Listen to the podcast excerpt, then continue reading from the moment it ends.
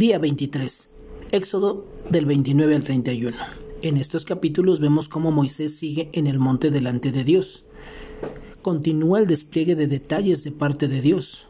Vemos a Dios designando por nombre a quienes su espíritu había capacitado para desarrollar la labor para la cual los estaba llamando, desde Aarón y sus hijos como sacerdotes, hasta Besaleel y Aholiab como artesanos.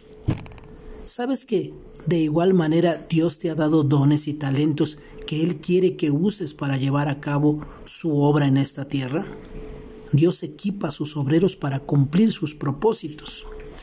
¿De qué forma quiere Dios que uses tus talentos para servirle?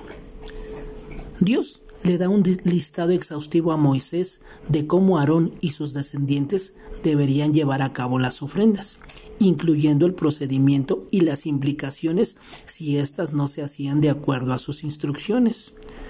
Algo que llama la atención es que varias veces aparece la palabra extraño Dios fue muy explícito en indicar que no debería haber nada extraño en la forma o incluso en los ingredientes que deberían de ser utilizados.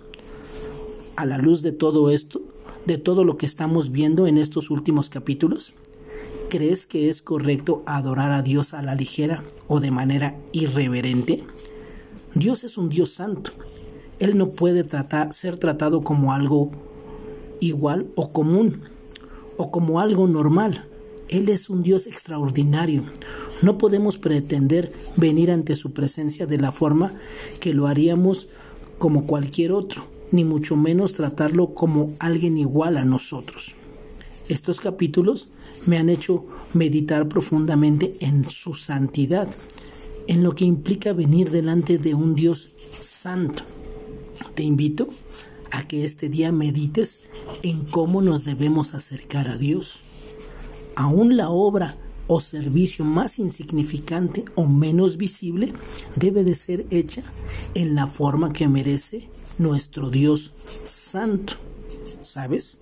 Nuestras vidas deben de ser una ofrenda agradable a Él en todo momento y en todo lugar. Que tengas un excelente día y que Dios te bendiga.